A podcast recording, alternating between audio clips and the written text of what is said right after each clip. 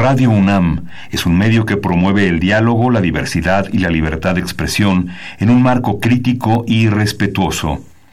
Los comentarios expresados a lo largo de su programación reflejan la opinión de quien los emite, mas no de la radiodifusora. Intermedios. Medios. Los medios son más que el cuarto poder. Los medios son más que el cuarto poder. Intermedios, con Tania Rodríguez y Juan Manuel Valero. Tania Rodríguez y Juan Manuel Valero. Intermedios, fábrica inigualable de héroes y villanos. Intermedios.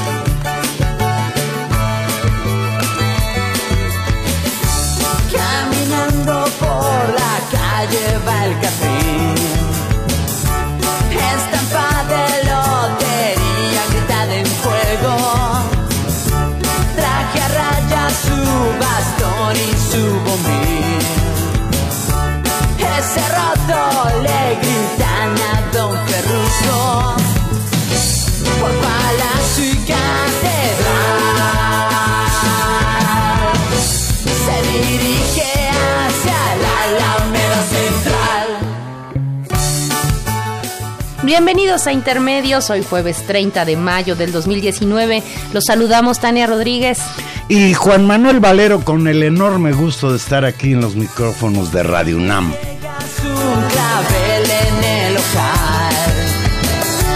Sentados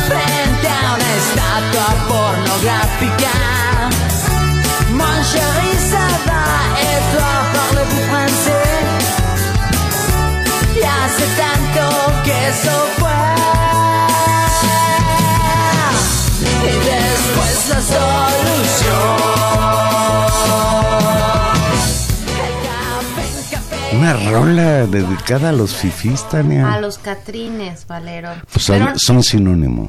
Bueno, pues para ellos con cariño, pero no es por eso, es fundamentalmente porque este grupazo al que queremos tanto, como diría el, el, eh, como dirían ellos cuando abren el, el- el divino del Rubén, que dice muchachos, pues así, muchachos, ¿cómo los queremos? Se está refiriendo, Tania, a 30 Café años Tacuba. del Café Tacuba. 30 años, Valero. Tenemos mucho gusto de tener hoy como invitado aquí en la cabina de Radio UNAM al doctor Antonio del Río Portilla, director del Instituto de Energías Renovables de la UNAM, y lo hemos invitado para platicar con él sobre esta confrontación que existe hoy en día entre la comunidad científica y el gobierno federal de Andrés Manuel López Obrador respecto a los ajustes, la austeridad.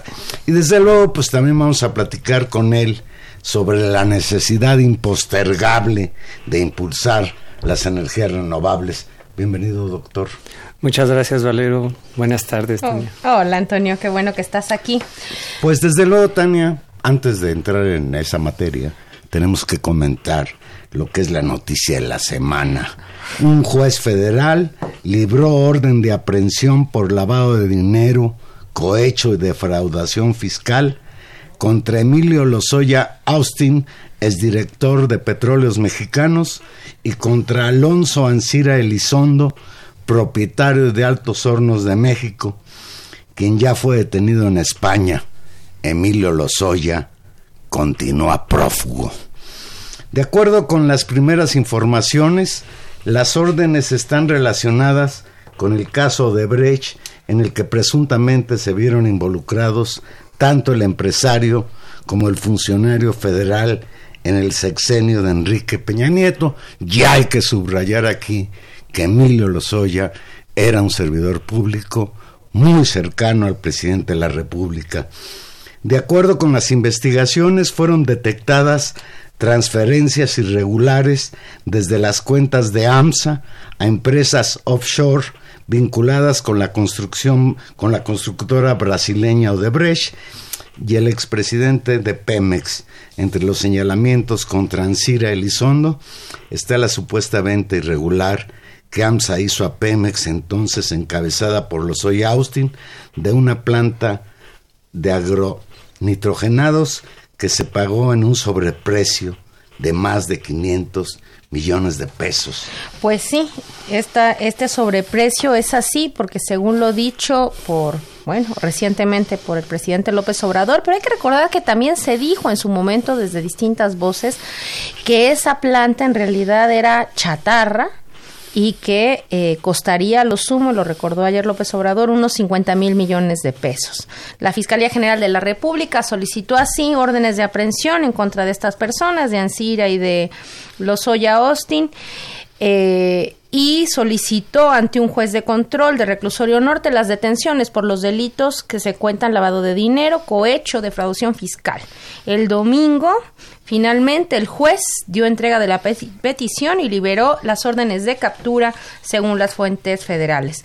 Javier Coello, abogado de Lozoya, confirmó que la misma tarde de ayer, luego de que se difundiera la posible emisión de una orden de aprehensión en contra de su cliente, había presentado un juicio de garantías. Cito textual, ante los rumores lo tengo que hacer, lo presentamos al filo de las 3 de la tarde, voy a esperar a ver mañana qué juzgado le toca lo de la suspensión, explicó. Le pedimos a un juez federal que nos diga si existe o no y, que, y de qué se le acusa. El abogado indicó que ya habló con su cliente y afirmó que este se encuentra en el país molesto porque desde hace dos años se le señala está por molesto actos de el- corrupción. Está molesto el señor. Pues que aparezca, ¿no? Que exprese su molestia. Pues sí.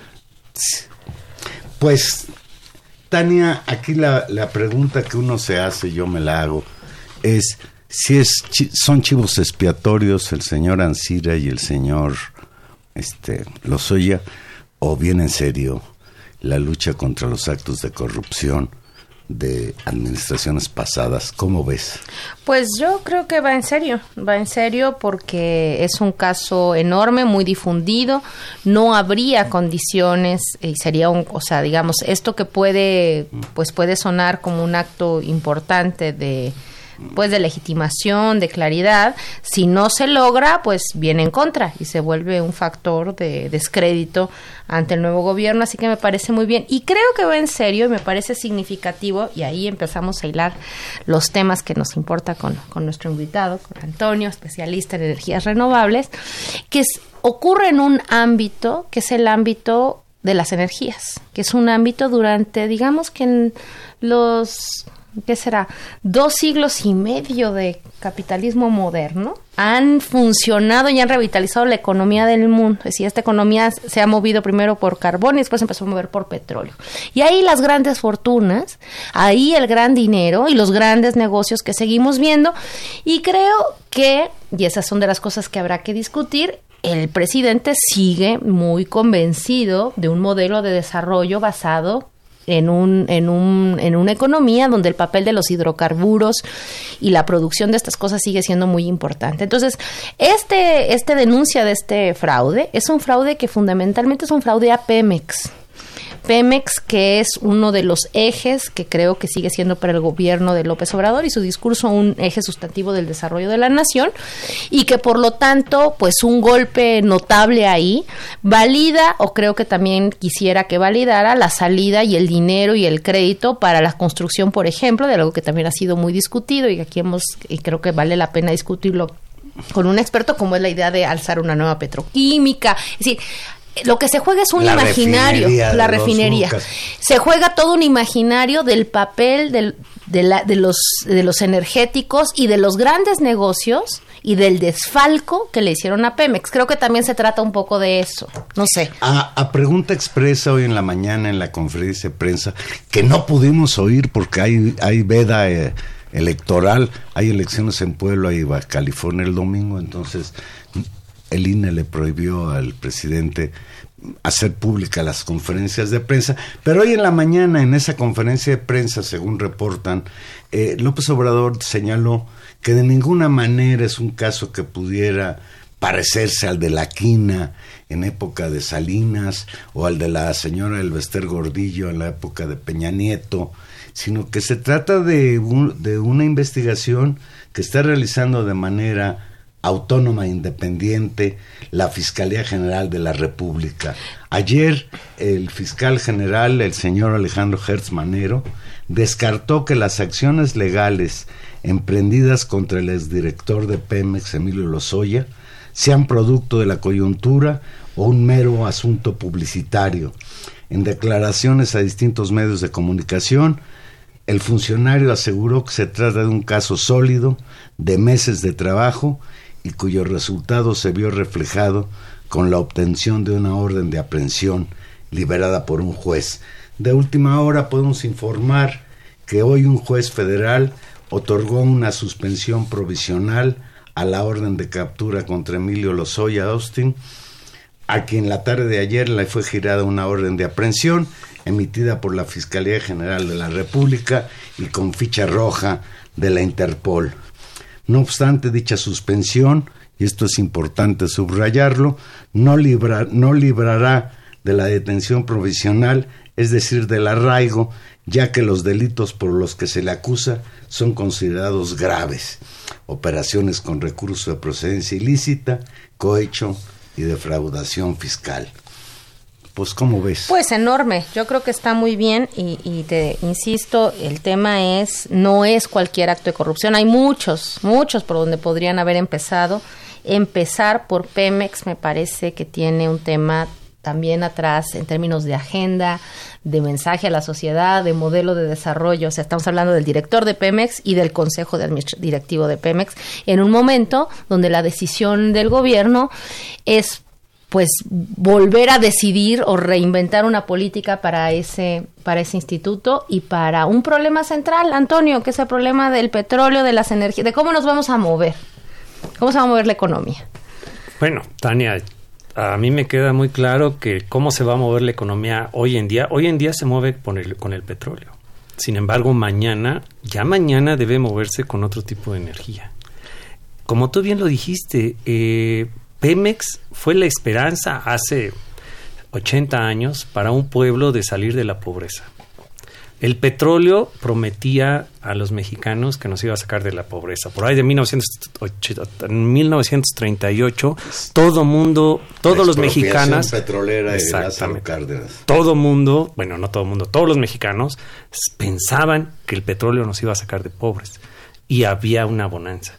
Y no nada más eso, ¿se acuerdan ustedes en 1970 y tantos cuando se descubrió Cantarel? la abundancia. nos amenazó con que íbamos a ser ricos. Todos, íbamos a tener un problema con administrar el dinero. La, administración de la, riqueza. Lástima que no nos cumplió. Y lo único que tenemos es de que tenemos un país con más del 43% de pobres.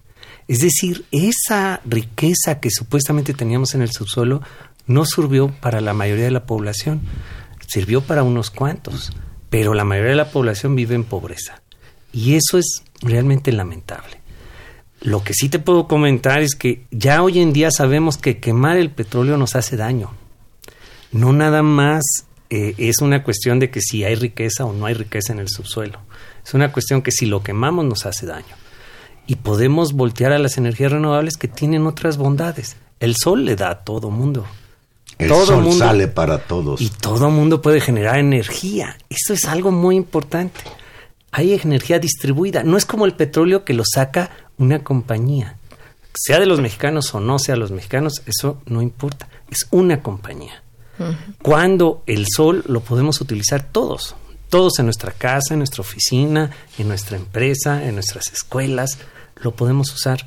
¿Por qué no miramos esa nueva forma de distribución de la riqueza, distribución de la energía, que también podría haber algo así como democratización de la energía.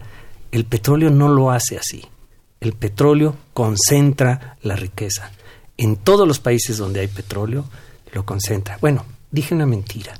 No en todos. Hay algún país en el mundo que ha hecho que la riqueza del petróleo sí beneficie a su población. Y ese país pues no está cercano a México es un país Noruega. Ahí sí podemos encontrar que precisamente la explotación del petróleo y la venta del petróleo le dio riqueza a la población. Y hoy en día ese país ya está volcado hacia las energías renovables. Eso es lo que debemos seguir en México. Nosotros tenemos más energías renovables que cualquier otro país de Europa. tenemos que aprovecharla. Creo que señalas algo muy, muy interesante, es decir, porque ahí se cruzan muchas discusiones eh, que deben ser salvadas como separando los argumentos. O sea, un tema es el papel que cumplió en un proceso histórico, pues eso, un modelo de desarrollo mundial que estuvo centrado en la quema de hidrocarburos. Bueno, eso ha traído consecuencias y creo que hay un consenso, salvo, salvo Trump y cuatro de sus amigos, ¿no? Bueno, también la comunidad científica tiene un problema, ¿no? Eh, que están convencidos de que ese modelo como modelo de desarrollo va a acabar con el planeta, ¿no? Cambio Eso, climático. Y calentamiento, ¿no? Eso ya no lo han explicado. Además, tú pones en la mesa otro elemento que es la forma de gestión social de eso, pues ha acarreado en la mayor parte de los casos, pues un tema de desigualdad, incluso una cosa hasta avariciosa. No me acuerdo quién decía, Valero, que el petróleo era como una especie de maldición para algunos países, ¿no? Por justamente la apetencia de imperios eh, o de otros países, las invasiones, bueno, sí ha, ha sido un factor importante en los últimos dos siglos. Y el tema de... Los veneros del diablo decían el petróleo. Sí, pero ¿quién lo decía? No me acuerdo. recuerdo yo quién Eh, bueno, la otra cosa es, estos son finalmente el tema de las energías pasa por los modelos de desarrollo de las sociedades. ¿No?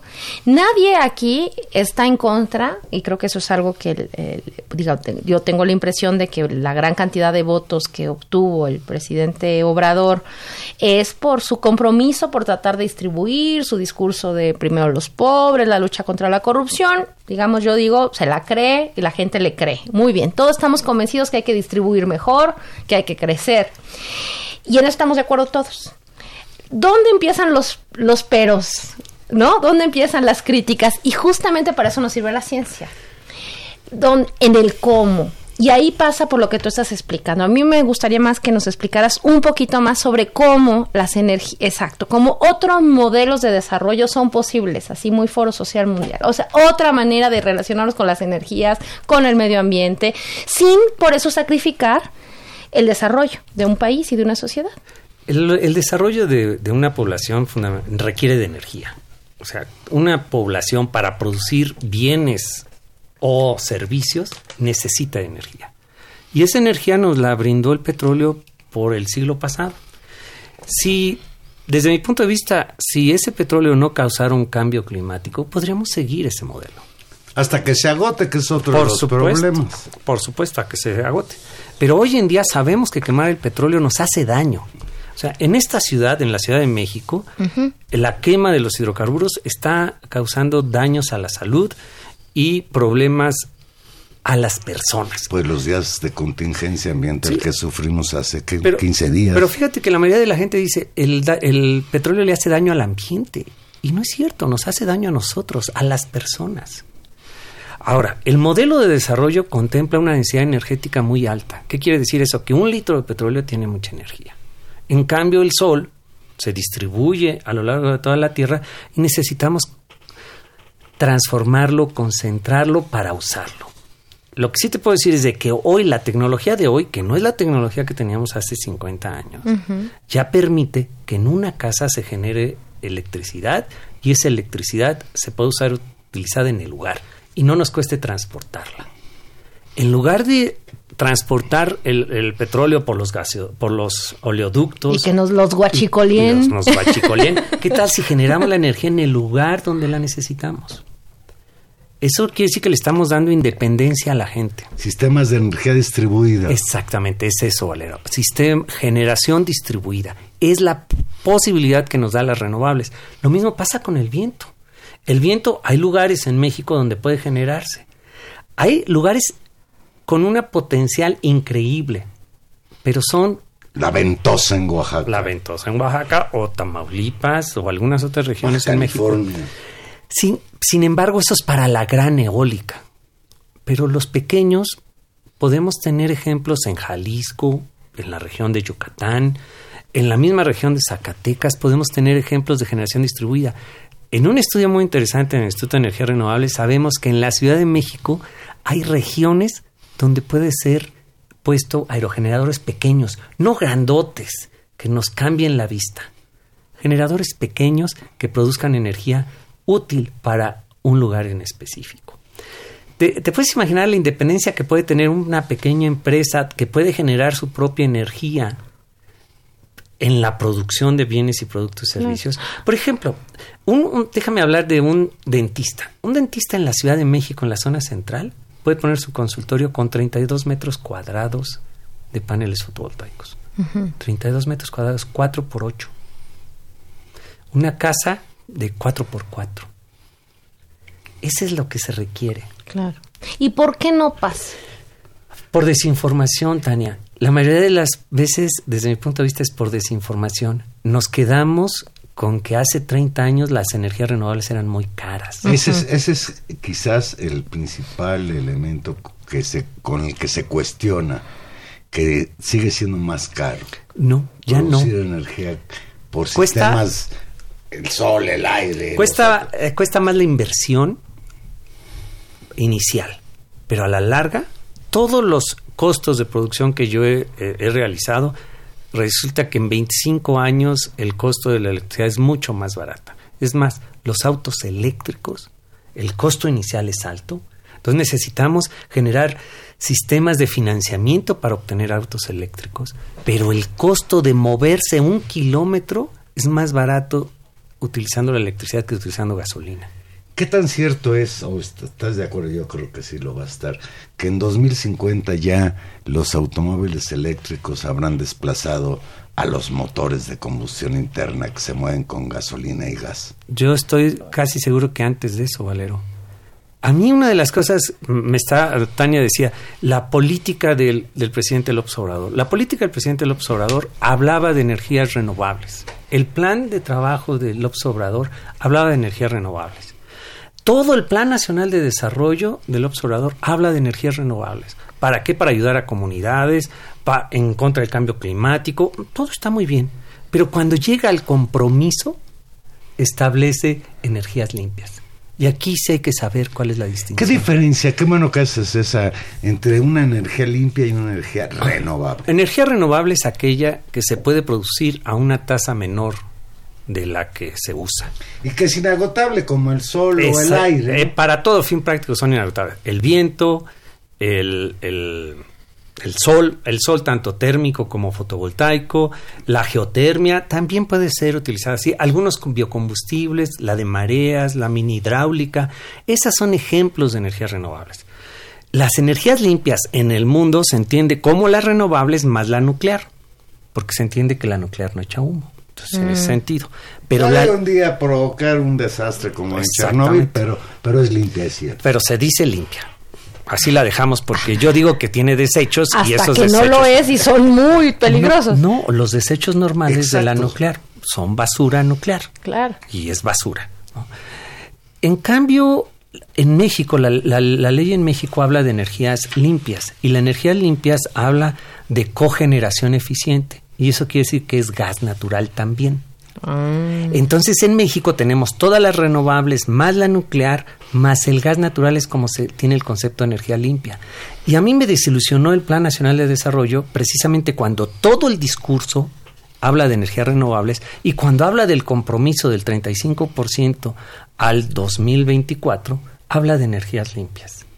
Yo hubiera esperado que un gobierno que pretende y respeta al ambiente y promueve el desarrollo social hubiera propuesto 40% de energías renovables para el 2024. Renovables, no energías limpias. Bien, vamos a hacer una pequeña pausa y aquí regresamos. Estamos platicando con el doctor Antonio del Río Portilla, director del Instituto de Energías Renovables de la UNAM, sobre eso, el cambio de paradigma energético que ya urge en México y en el mundo.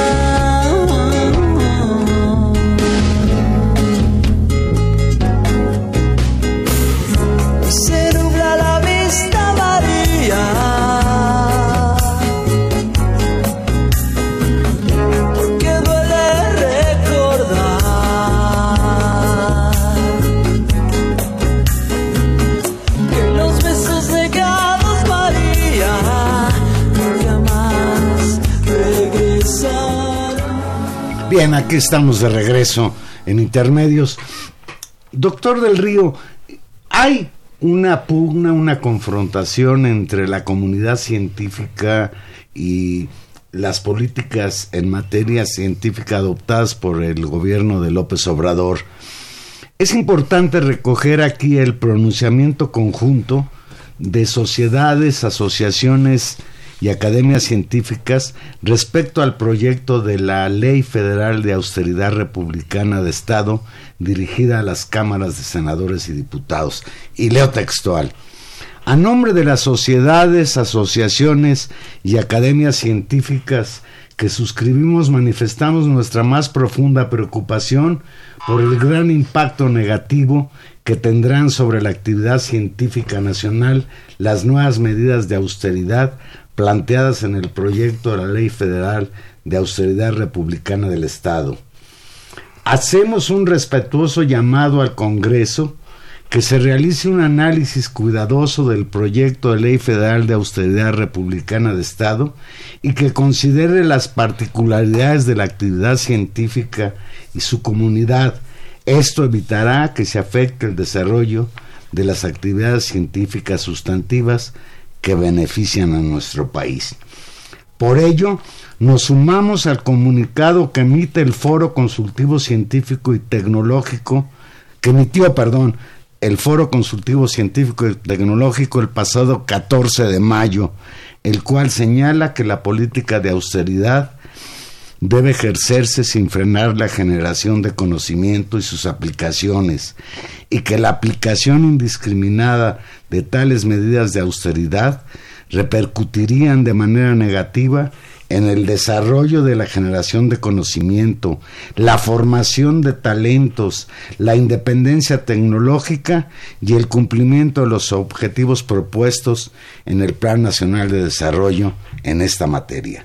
Atentamente, 16 sociedades, entre ellas la Academia de Ciencias de Morelos, a la que pertenece, por cierto, el doctor Antonio del Río. ¿Qué agregar, Toño? Agregar que es lamentable el aplicar indiscriminadamente una disminución de presupuesto en todos los rubros en este país.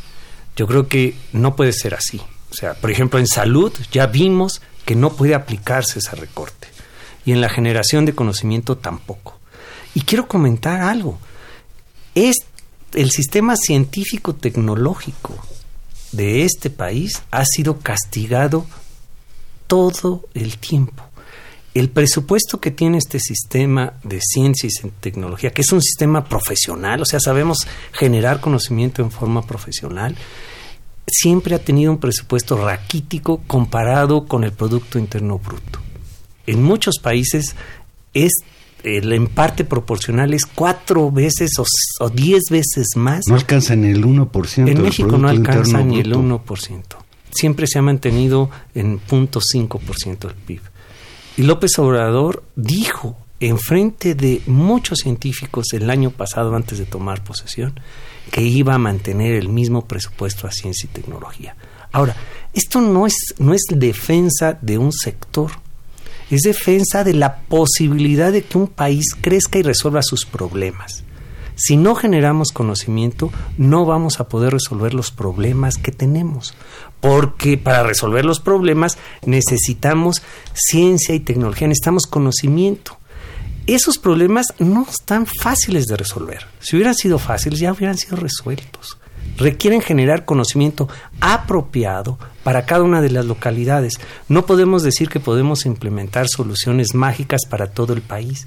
Nuestro país es tan diverso que requiere múltiples soluciones adecuadas para cada zona, para cada forma de ver la, la, la propia vida, además de características geográficas y naturales que tenemos el condenar al sistema de ciencia y tecnología todavía una disminución más de presupuesto es condenar a este país a no tener las soluciones que requerimos, no tener las soluciones que ameritan nuestra compleja problemática hoy en día. Claro, y a la larga quedarnos como estamos o tener que comprarlas, que siempre es mucho más caro, ¿no?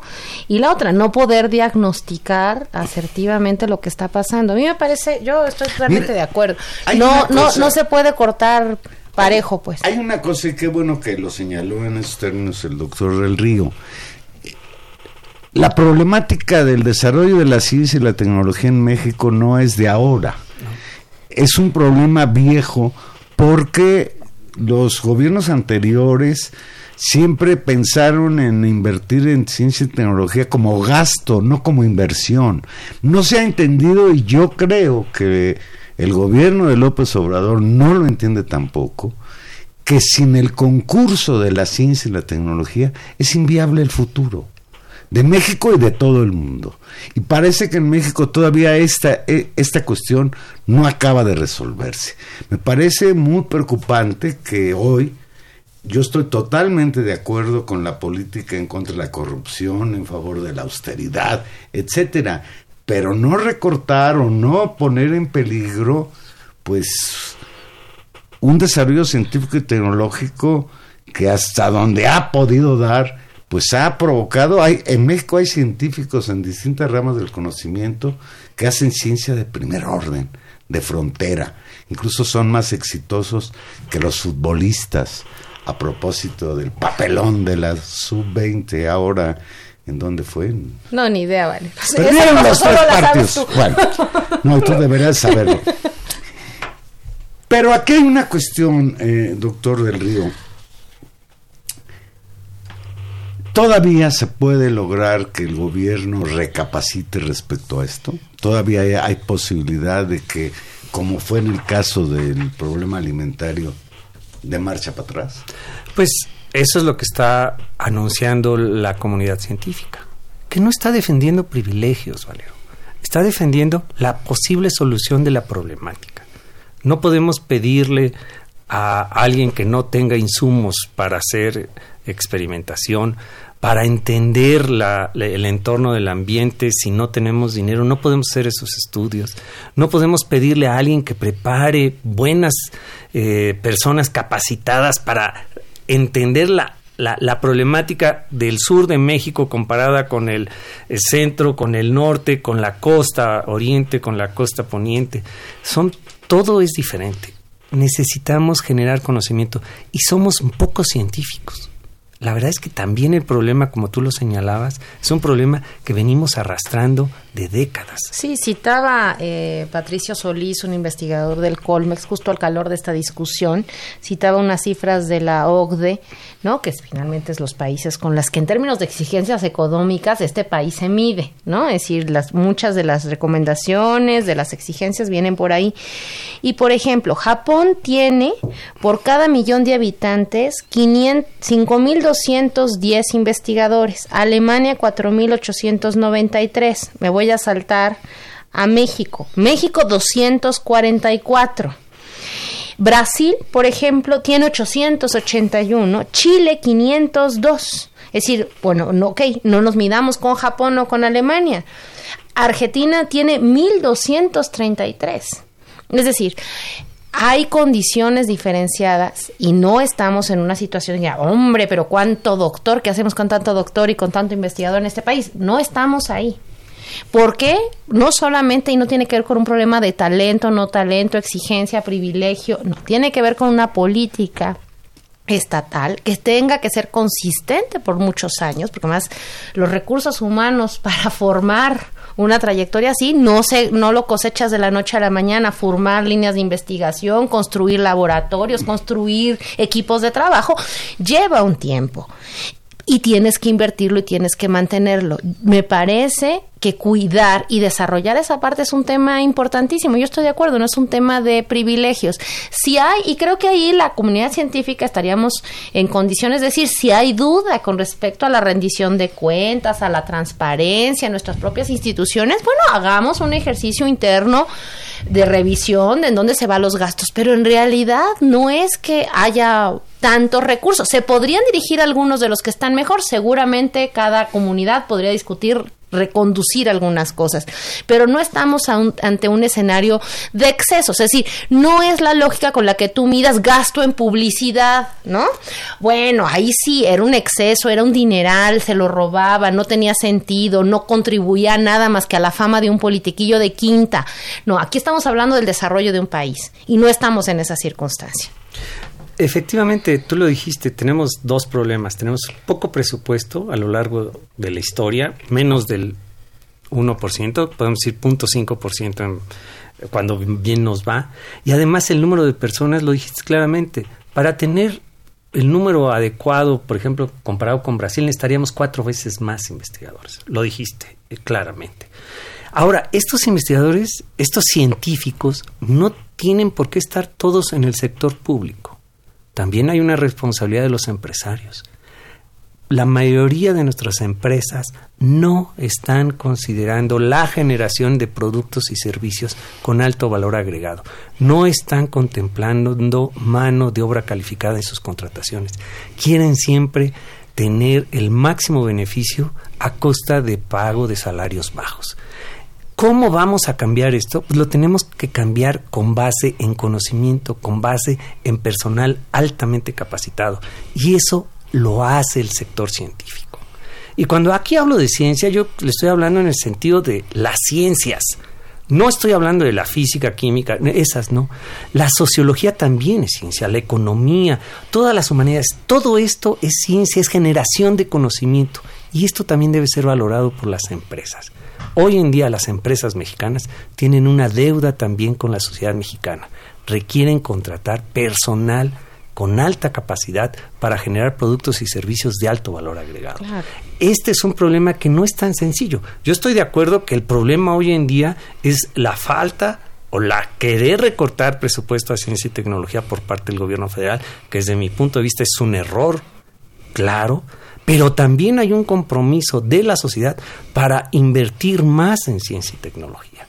Esto, como lo señalaste, Valero, es importante. Invertir en ciencia y tecnología es invertir en la gente, invertir en lo que nos puede generar otra cosa diferente a la que hemos hecho siempre. En la labor que, he desarrollado como divulgador de la ciencia, un elemento que siempre ha sido importante destacar para justificar la existencia y la divulgación de la ciencia, es decir, que la- se necesita de un puente que resuelva la separación entre la ciencia y la sociedad y, y se necesita un puente también que resuelva el problema de divorcio entre la comunidad científica y la clase política.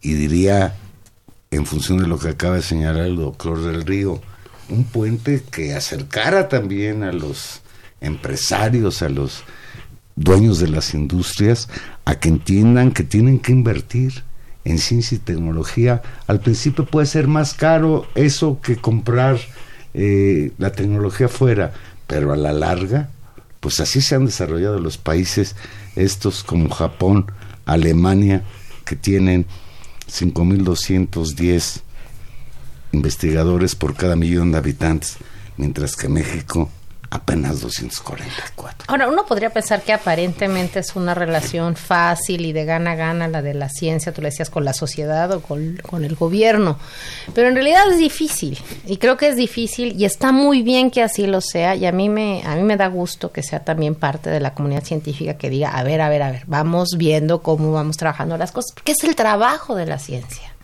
es el trabajo de las universidades, el ejercicio crítico. Y eso, bueno, a muchos, digamos, generalmente al, a quien está en el poder, pues no le gusta tanto que lo critiquen. Y la otra, quiere resolver de manera mediata las cosas en un país como el nuestro, pero estoy pensando en el, incluso en la, en la urgencia, en esta sensación de urgencia en la que permanentemente vemos al gobierno del presidente Obrador tratando de resolver la enorme cantidad de demanda. Y a veces el discurso de los que hacemos ciencias, ¿no? Siempre es bueno, pero vamos a ver y, y, y las rutas, y pero cómo, pero por qué, pero porque así, no del otro. Ahora, eso es lo que nos toca como lugar social. No oírlo, o sea, que la relación sea tensa, es correcto incluso. Qué bueno que así sea. Lo que tiene que haber es escucha digamos, de las necesidades de ambas partes, porque así debe ser, y porque además, por último, eso es lo que nos toca a las universidades. O sea, ¿qué, ¿dónde más se va a generar eso si no es en las universidades?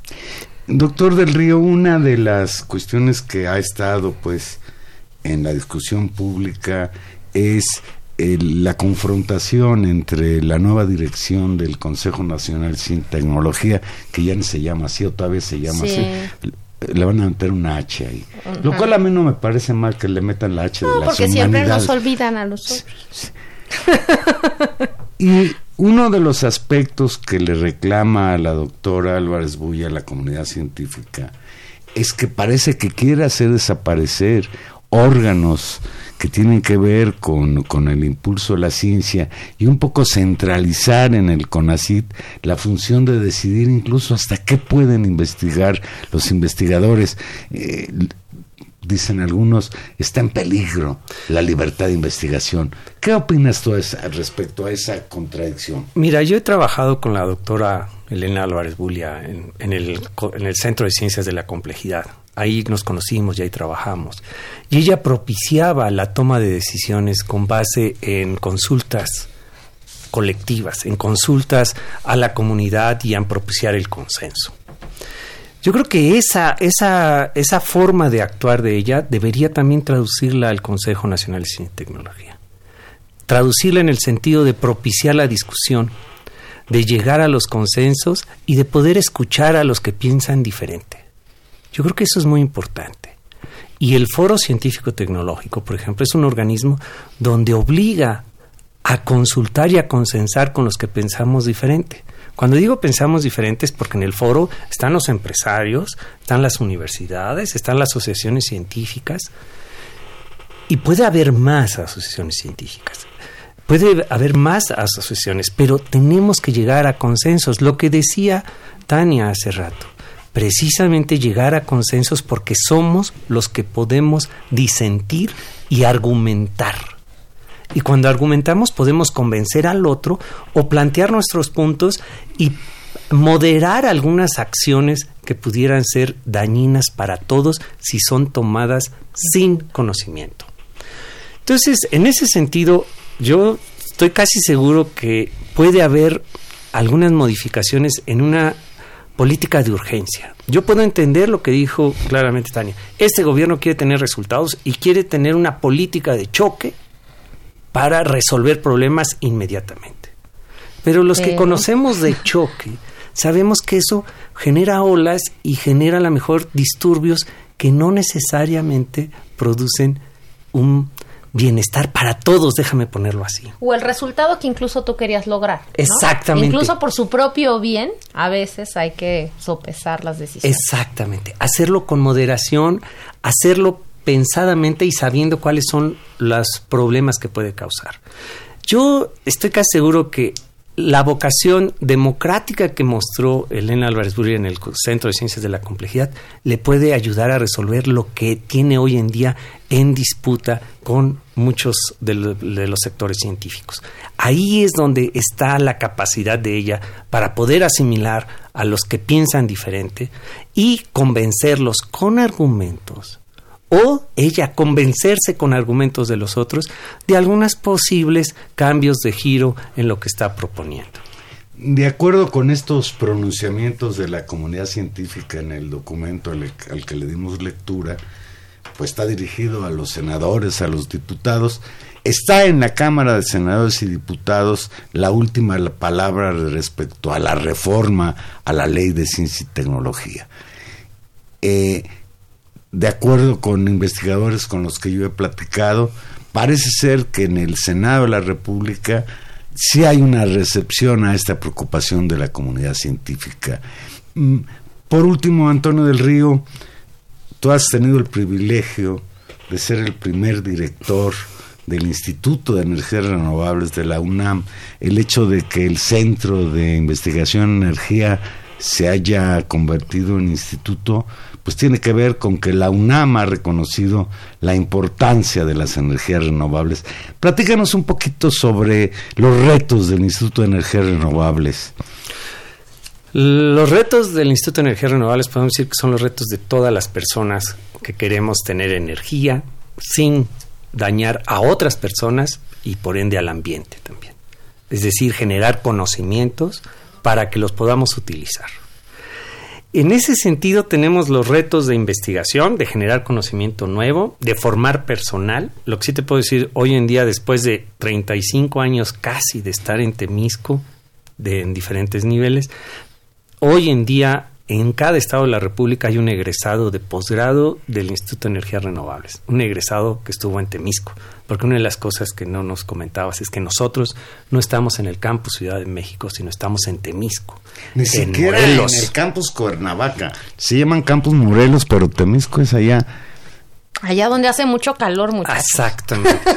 allá rumbo a Acapulco. Allá donde es- y somos la única entidad académica que está en Temisco. Eh, los retos son mayúsculos y los retos son de divulgación también. Y ahí yo creo que es muy importante el que toda la comunidad de divulgadores, toda la comunidad de comunicadores nos ayude a que la gente conozca lo que son las energías renovables. Energías que son limpias con el ambiente, que son benéficas para todos, que están distribuidas y que las podemos utilizar hoy en día. Hace 30 años no. Hoy las podemos utilizar. Debemos buscar esquemas de financiamiento. Sí. Hoy nació una noticia, una, una- una propuesta del Instituto Mexicano de la Competitividad, donde decía, ¿qué tal si en lugar de dar subsidios a la electricidad, damos subsidios para la compra de paneles fotovoltaicos? Eso yo creo que sería un dinero bien invertido por parte de Esa es todos una los inversión, no mexicanos. un gasto. Exactamente. Cuando hablas de los paneles fotovoltaicos, yo pensaba aún en la Ciudad de México así. Por ejemplo, yo que veo un departamento, ¿cómo voy a poder yo producir? Pero estuve leyendo que ahora en Japón las ventanas de los edificios son paneles solares. Sí, a- todas esas posibilidades hay. Tú que, tú que vives en un edificio, también hay que ver la reglamentación, déjame contarlo así. ¿Por qué tenemos edificios de 40 a 50 pisos? ¿Por qué no tenemos edificios más pequeños donde los techos de los edificios den la energía suficiente para ese edificio? Esa es una... Y el agua, ¿no? Todo lo que uno podría pensar con respecto al manejo del agua, mantener, hacer una ciudad viable. Una ciudad, nosotros le llamamos sustentable, Tania. Una ciudad donde la energía esté adecuada, donde el agua esté adecuado a la disponibilidad, sin traer agua de otras regiones y secarlas. Y yo creo que ahí volvemos a atar y vamos dando el círculo completo de, de nuestra conversación de hoy. Es, uno puede decir, ¿y por qué eso no pasa? Y cuando uno pregunta, ¿y por qué eso no pasa? Tiene que ser claro con esto que tú decías de la información, pero no pasa porque hay grandes negocios. Porque hay grandes negocios y hubo muchos funcionarios también que quisieron hacer muchos grandes negocios habilitando permisos eh, de constructoras, eh, haciendo crecer esta ciudad de manera irracional en las crisis en la que hoy realmente estamos. Y ahí como que vuelve a haber una tarea importante. Si no es con un gobierno que se prometió y que tiene el mandato social de combatir la corrupción, ¿no? Diría el clásico, de ir contra la mafia del poder que pueda plantearse en serio un nuevo modelo de desarrollo, una nueva manera de vivir una ciudad, pues en qué otra condición vamos a poder discutir esto, ¿no? Es decir, es ahora cuando tenemos que hablar de estas cosas, Es que pienso yo. Es cuando, es, que- es cuando se debe permitir la disensión, las diferencias, y debemos contemplar que somos diferentes y al mismo tiempo que podemos llegar a consensos. Dijiste algo hace un rato que a mí me, me, me parece importantísimo destacar y hacia eh, el final de esta plática. Cuando pensamos en el medio ambiente, hay que perseverar el medio ambiente. No, hay que garantizar la vida y la buena vida de nosotros en, en- en este planeta y eso, eso como que nos cuesta trabajo decirlo, ¿no? Es increíble que estemos pensando en decir, hay que cre- crear ciudades amables. Bueno, ¿por qué fue, por qué se convirtió en una ciudad no amable la Ciudad de México? ¿O por qué no son amables las ciudades eh, eh, mexicanas? No con el medio ambiente, con los habitantes, con los que vivimos aquí, con los niños que no pueden salir a la calle a jugar en los días de contingencia, lo cual me parece gravísimo. Totalmente de acuerdo. Y es culpa de nosotros. O sea, yo estoy de acuerdo que hay gente que es corrupta y hay que erradicarla, hay que castigarla. Punto. Pero nosotros tenemos parte de culpa. Nosotros dejamos que eso pasara. Nos permitimos el que otras personas nos robaran lo que tenemos, que es el bienestar de todos nosotros. Por eso yo considero que es importante entrarle a una eh, búsqueda de la sustentabilidad. Cuando digo sustentabilidad quiere decir todos los aspectos sociales, económicos, culturales, organizacionales y por supuesto ambientales, porque nosotros debemos ser parte del ambiente mismo. Claro, y decirlo que, que esa, esa lucha por la sustentabilidad no es un problema, para decirlo en, en, en lenguaje Twitter, no es un tema de fifís ni de chairos, al contrario, plantear, y además así ha sido la tradición histórica que ha planteado estos problemas, ha preocupado por ello, es, un, es generalmente coincide con una preocupación por desmontar las estructuras de desigualdad en la sociedad. Es decir, a quien más, a quien más beneficia ¿no? Eh, una cultura así es a los más pobres o a los más, a gente más y a quien más afecta continuar con este modelo de desarrollo y los condena a situaciones todavía peor, justamente es a los sectores más desfavorecidos de la sociedad. Para documentar nuestro A ver, optimismo, Valero. ahora que nombraron por el problema este del avión, etcétera, que nombraron como nuevo secretario de Medio Ambiente y Recursos Naturales a Víctor Manuel Toledo, pues habrá que felicitarnos porque él es un impulsor de, de- de este tipo de medidas.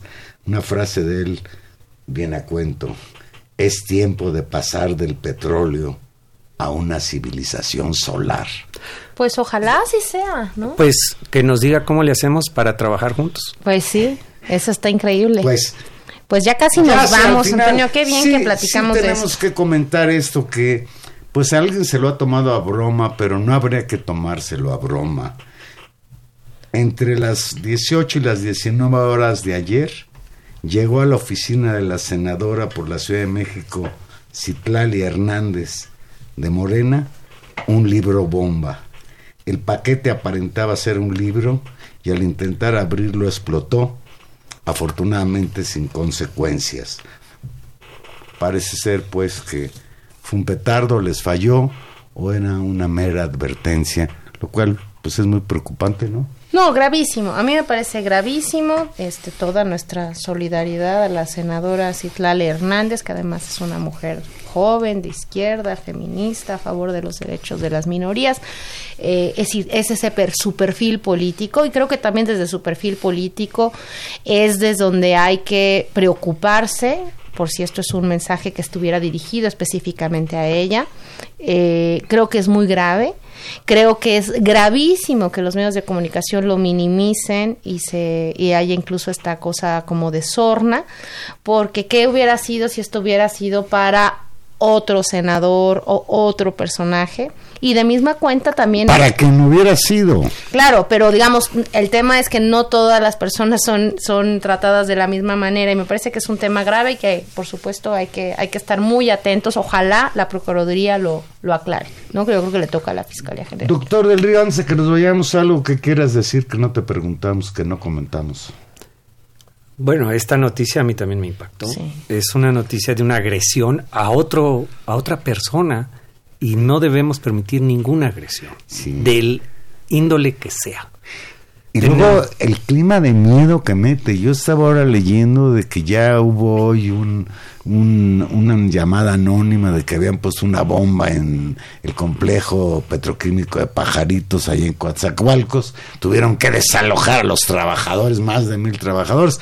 Afortunadamente era una falsa alarma, pero no podemos permitir de ninguna manera que se generen este tipo de expresiones que nosotros pues pese a la violencia bárbara que vive este país, este tipo de expresiones no las habíamos tenido No, en mucho tiempo. sí, tremendo. Bueno, recuerda también que hubo agresiones al sector científico hace tiempo Claro, justo con paquetes bomba. con paquetes bomba, Ah. precisamente a, pers- a personal que generaba conocimiento en cuestiones de biotecnología, de nanotecnología, que lo que único que están haciendo es buscando el beneficio de todos nosotros. Yo creo que es algo que no debemos permitir y ojalá la Procuraduría encuentre a los culpables y nos muestre que está dispuesta a tomar cartas en el asunto. Sí, a no tolerar un caso así. Pues un, un abrazo desde aquí a, a Citlali Hernández.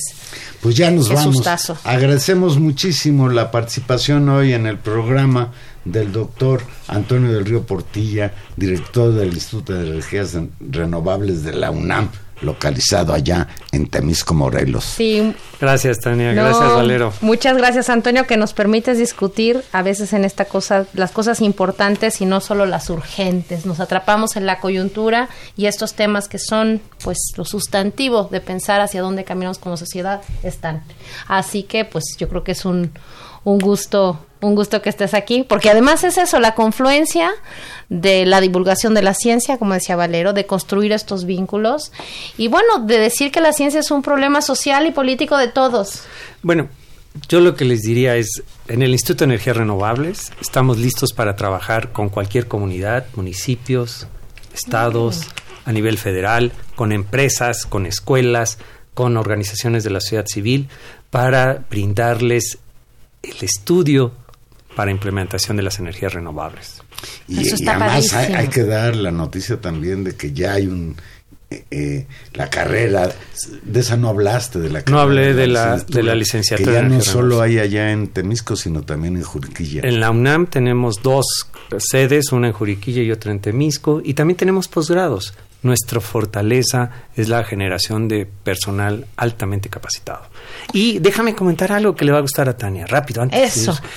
En el Instituto de Energías Renovables hay más mujeres que hombres estudiando el doctorado. Qué maravilla. Yo creo que es muy importante que las mujeres empiecen a empoderarse en el sector de energía y en el sector de las energías renovables todavía Por creo que es más supuesto, importante. no, pues es una estupenda es, noticia. es algo rarísimo. Yo recuerdo hace mil años cuando yo era estudiante en la UNAM que en la Facultad de Ingeniería no había ni una mujer y el día que pasaba por el, la explanada de la Facultad de Ingeniería una mujer Era terrible. Ya no Era- hablemos de la misoginia. Era, era terrible. Y hoy, por fortuna, efectivamente, ya hay ingenieras en energía y eso renovable. y eso es un enorme trabajo pues no solamente de la democratización sino también del trabajo de la divulgación y de trabajar Así con es. las niñas y de trabajar con las jovencitas a que se animen a ser científicas Cien- exactamente. En Ser eso mujeres estamos, científicas exacto. que entienden el problema de la energía Pues, es fundamental. Pues ya Perfecto. nos vamos. Y para que no extrañe el doctor del río el calor de Temisco, hoy, Hoy está un estamos, calor bueno, en la cabina. tremendo en la Ciudad de México. Buenas noches. Muchísimas gracias a Humberto Sanz Castrejona en los controles técnicos, a Gilberto Díaz Fernández en la producción. y en los micrófonos Tania Rodríguez nos escuchamos el próximo jueves 8 de la noche aquí en Intermedios Adiós, perdió el león. Once